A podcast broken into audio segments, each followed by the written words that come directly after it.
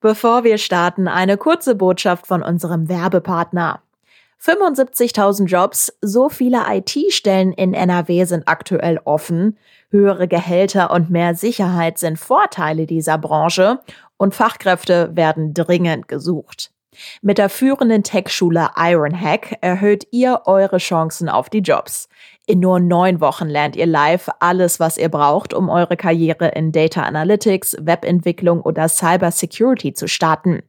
Und danach unterstützt euch Ironhack sogar bei der Jobsuche. Jetzt mehr erfahren unter ironhack.com. Und jetzt geht's los mit dem Aufwacher. Wenn das dabei herauskommt und wir nur noch ein paar tausend zusätzliche Menschen in NRW ähm, dazu bringen können, sich impfen zu lassen, wäre diesen Menschen und uns allen doch sehr geholfen. Ab Montag kosten die Bürgertests auch bei uns in Nordrhein-Westfalen wieder Geld. Damit soll auch die Impfquote weiter steigen. Wie viel die Tests kosten sollen und für wen es Ausnahmen gibt, das besprechen wir in dieser Folge. Bonn Aufwacher. News aus Bonn und der Region, NRW und dem Rest der Welt. Hallo zusammen, schön, dass ihr dabei seid. Ich bin Wiebke Dumpe und ich begleite euch heute durch diesen Aufwacher. Und bevor wir mit unserem ersten Thema loslegen, kommen hier die Meldungen aus Bonn und der Region. Der große St. Martinszug durch die Bonner Innenstadt wird auch in diesem Jahr ausfallen. Grund für die Entscheidung ist wieder Corona, aber es gibt einen Unterschied zu letztem Jahr. Da verhinderten die Inzidenzwerte die Veranstaltung. Dieses Jahr sind es die Auflagen, die die Stadt Bonn über die Corona-Schutzverordnung plant. Stadtdechant Wolfgang Picken teilte mit, dass es unmöglich sei, den Zug verantwortungsvoll durchzuführen. Die Stadt Bonn möchte per Allgemeinverfügung für sämtliche Martinszüge sowohl eine Maskenpflicht als auch die 3G-Regel zur Bedingung für die Teilnahme am Zug und entlang des Weges machen. Kontrollieren sollen die Einhaltung nach den Vorstellungen der Stadt stichprobenhaft die jeweiligen Veranstalter, in diesem Fall also das Stadtdekanat. In mehreren Bonner Stadtteilen haben die Ortsausschüsse und Schulen ihre Martinszüge deshalb bereits abgesagt. Der zentrale Bonner Martinszug hätte am 8. November durch die Straßen ziehen sollen. Auf einer Baustelle in Rheinbach ist gestern ein 52-jähriger Bauarbeiter ums Leben gekommen. Der Unfall ereignete sich auf dem ehemaligen Palotti-Gelände im hinteren Bereich der Baustelle, auf dem rund 280 Wohnungen entstehen sollen.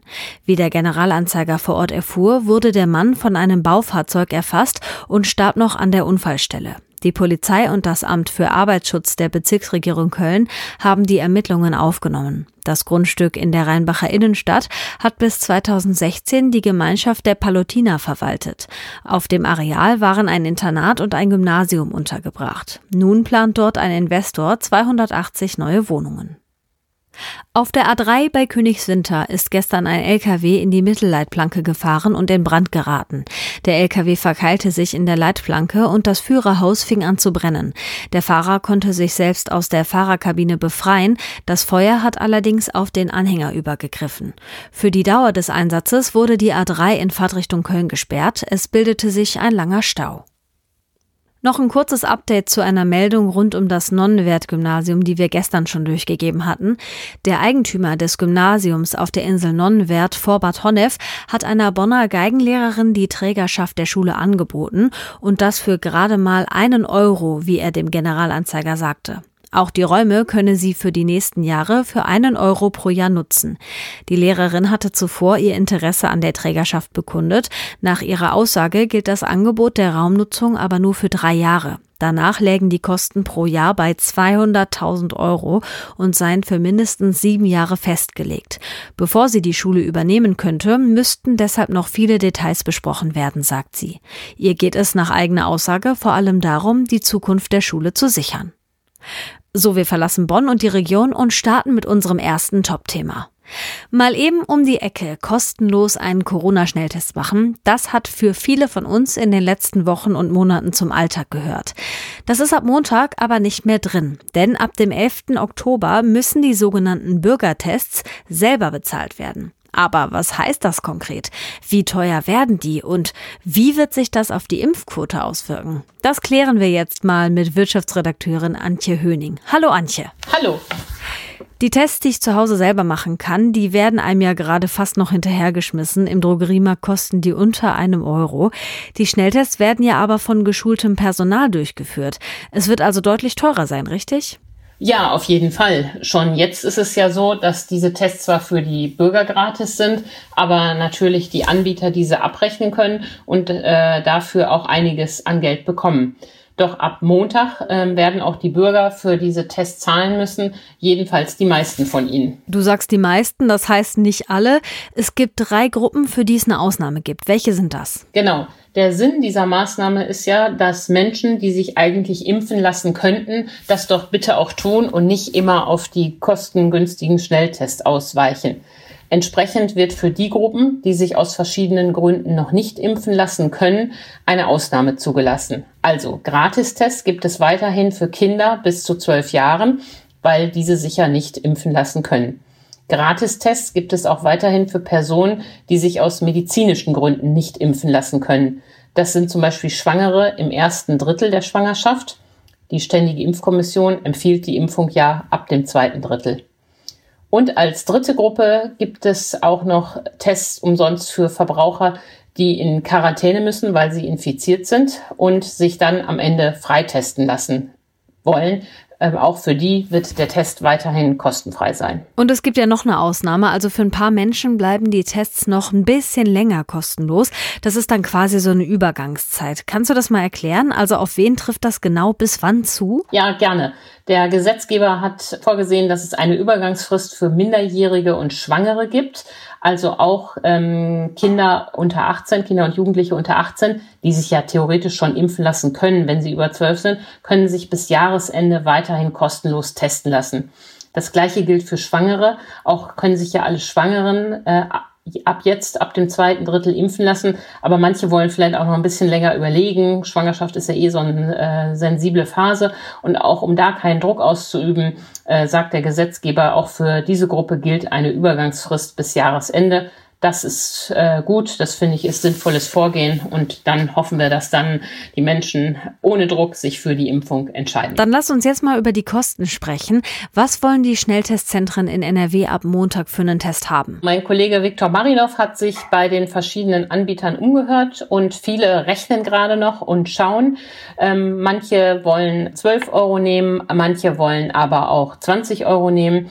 Der Chef des Apothekerverbands Nordrhein rechnet damit, dass die Preise sich bei 20 Euro pro Test einpendeln werden. Das sei im Vergleich zum Ausland noch günstig, sagt er. Mal schauen, wie stark da der Wettbewerb am Ende ist und ob es nicht doch weniger werden wird. Okay, jetzt war es ja so, dass diese Schnelltestzentren quasi an jeder Ecke bei uns in NRW aufgeploppt sind. Mit der Zeit, wo dann immer mehr Menschen geimpft waren, hatten aber schon einige wieder zugemacht. Werden da ab Montag nochmal deutlich mehr schließen? Davon gehe ich schon aus. Wenn die Leute auf einmal selbst zahlen müssen, werden die das nicht in dem Maße in Anspruch nehmen wie bisher. Und der Trend der letzten Wochen wird sich fortsetzen. Im Mai, ähm, da war so ein kleiner Höhepunkt, da hatten wir über 9000 Testzentren in NRW. Inzwischen sind es nur noch 7500, also ein kräftiger Rückgang. Es bleibt abzuwarten, wie stark das weitergeht. Die Apotheken haben eine Umfrage gemacht und danach wollen immerhin 90 Prozent der Apotheker diese Dienstleistung weiterhin anbieten. Das ist für die ja auch vergleichsweise einfach möglich, weil es die Apotheke ohnehin gibt. Aber ich könnte mir vorstellen, dass die Testzentren auf der grünen Wiese, die wirklich nur davon leben, dass Menschen da vorbeikommen und ja keine weiteren Geschäfte haben, dass es da doch deutliche Ausdünnungen geben wird. Ähm, man muss abwarten, ob das, äh, der Schuss nicht nach hinten losgeht und dann Leute sich äh, zu wenig testen lassen, für die das eigentlich auch eine gute Sicherheit wäre. Etwa für den Besuch bei der Oma, für den Besuch im Altenheim, wo ja überall Tests nicht vorgeschrieben sind, aber wo sich auch Menschen gerne haben absichern lassen. Ja, genau. In so einem Fall mache ich auch regelmäßig noch zu Hause Selbsttest. Man kann sich ja auch trotz Impfung infizieren. Absolut. Wir kennen alle Fälle von Impfdurchbrüchen, genau. Du hast es ja am Anfang jetzt schon gesagt, bei den kostenpflichtigen Tests geht es ja auch darum, dass sich dadurch Menschen vielleicht impfen lassen, die noch nicht geimpft sind, jetzt aber auch nicht jedes Mal für einen Schnelltest bezahlen wollen, wenn sie zum Beispiel in ein Restaurant gehen wollen. Meinst du, das zieht? Also wird dadurch die Impfquote wirklich höher? Es wird ein Hebel sein, glaube ich. Die Gruppe derer, die noch nicht geimpft sind, ist ja nach wie vor heterogen. Es gibt da einmal die Menschen, so richtige Impfverweigerer, die werden natürlich auch sich durch die äh, kostenpflichtigen Te Schnelltests nicht davon abbringen lassen. Aber dann gibt es ja auch so die Gruppe, für die hat sich das bisher nicht ergeben, die sind da so ein bisschen bequem, die haben dann lieber den Schnelltest um die Ecke gemacht. Und wenn das jetzt beschwerlicher wird oder teurer wird, ist vielleicht bei diesen Menschen ähm, das ein Anlass zu sagen, nee, jetzt lasse ich mich doch impfen, jetzt ist es umständlicher, mich zu testen, als mich einmal impfen zu lassen. Und wenn das dabei herauskommt und wir nur noch ein paar tausend zusätzliche Menschen in NRW ähm, dazu bringen können, sich impfen zu lassen, wäre diesen Menschen und uns allen doch sehr geholfen. Ab Montag werden die Schnelltests kostenpflichtig. Antje Höning hatte die Infos. Danke dir. Ja, herzlichen Dank. So, jetzt Themenwechsel. Die Flutkatastrophe in NRW und in Rheinland-Pfalz, die ist jetzt knapp drei Monate her und erst in dieser Woche sollen die Hilfen für die Betroffenen hier bei uns ausgezahlt werden. Gestern hat sich der NRW-Landtag nochmal mit dem Thema befasst und dabei auch hitzig debattiert. Worum es dabei genau ging, das weiß Kirsten Bialdiger. Sie ist Chefkorrespondentin für die Landespolitik bei der Rheinischen Post und jetzt hier im Aufwacher. Hallo Kirsten. Hallo. Ich habe gerade schon gesagt, jetzt soll endlich die Fluthilfe an die Betroffenen ausgezahlt werden. Warum hat das so lange gedauert? Ja, also erst einmal war man ja auch mit anderem beschäftigt. Also es ging ja wirklich in den ersten Tagen um Lebensrettung und um darum, die notwendigsten Dinge wiederherzustellen, Stromversorgung, Wasserversorgung und ähnliches. Dann mussten die Haushaltsmittel bewilligt werden dafür, vom Landtag erstmal, also im Landtag vorgeschlagen werden, dann bewilligt werden. Und dann müssen die Formulare entwickelt werden, die Technik muss stehen, es müssen dann Anträge gestellt werden und jetzt inzwischen sind über 4000 Anträge eingegangen.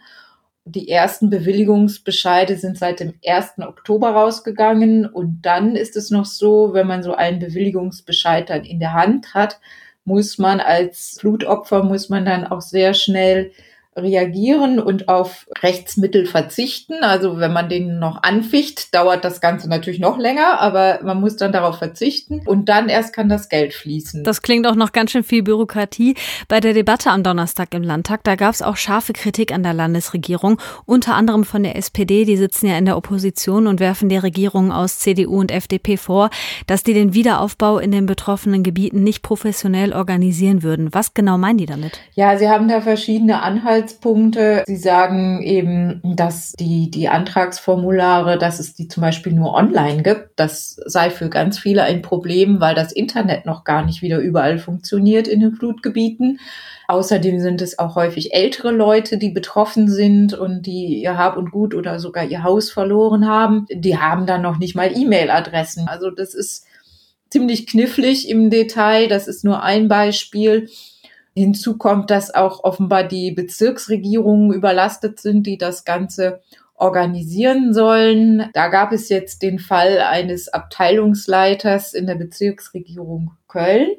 Der hat äh, überraschend gekündigt und das wiederum hat die Opposition, die SPD, zum Anlass genommen, auf die Belastungssituation in diesen Behörden hinzuweisen und hat auch das zum Anlass genommen, um diese Diskussion und diese Debatte im Landtag äh, zu entfachen. Die Regierung lässt das ja jetzt nicht einfach so auf sich sitzen. Innenminister Reul sprach wörtlich von einer bodenlosen Frechheit bei diesen Vorwürfen. Wie verteidigen die sich? Die sagen das Gegenteil, weisen die Vorwürfe zurück, sagen, es läuft ganz gut alles. Ähm, sie hätten ganz andere Reaktionen bekommen, sagte beispielsweise auch Bauministerin Ina Scharnbach von der CDU.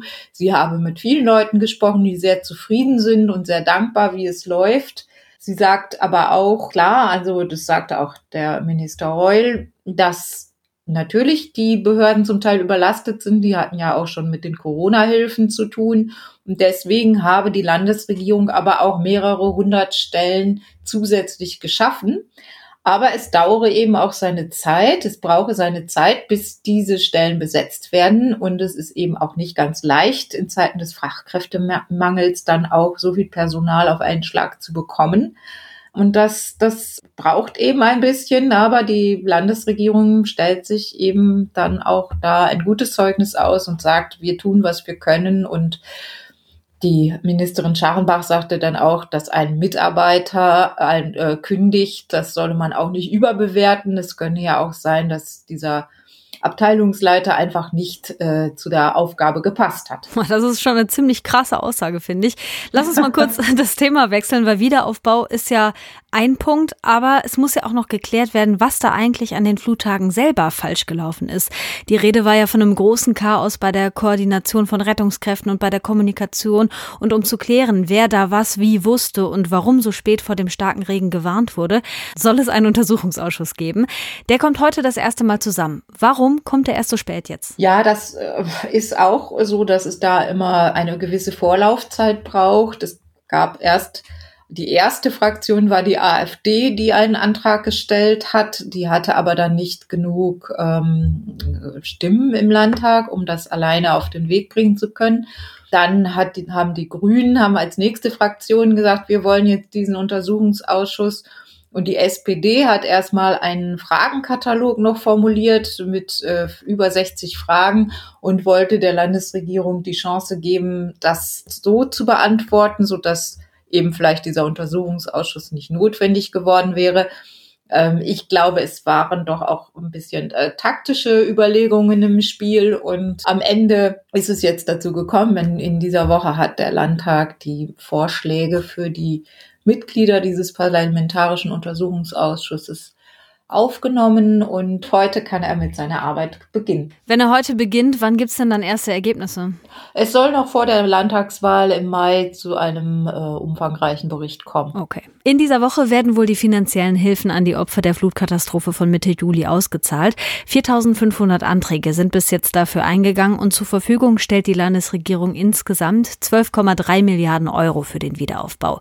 Kirsten Bialdiger hatte die Infos. Danke dir. Gerne.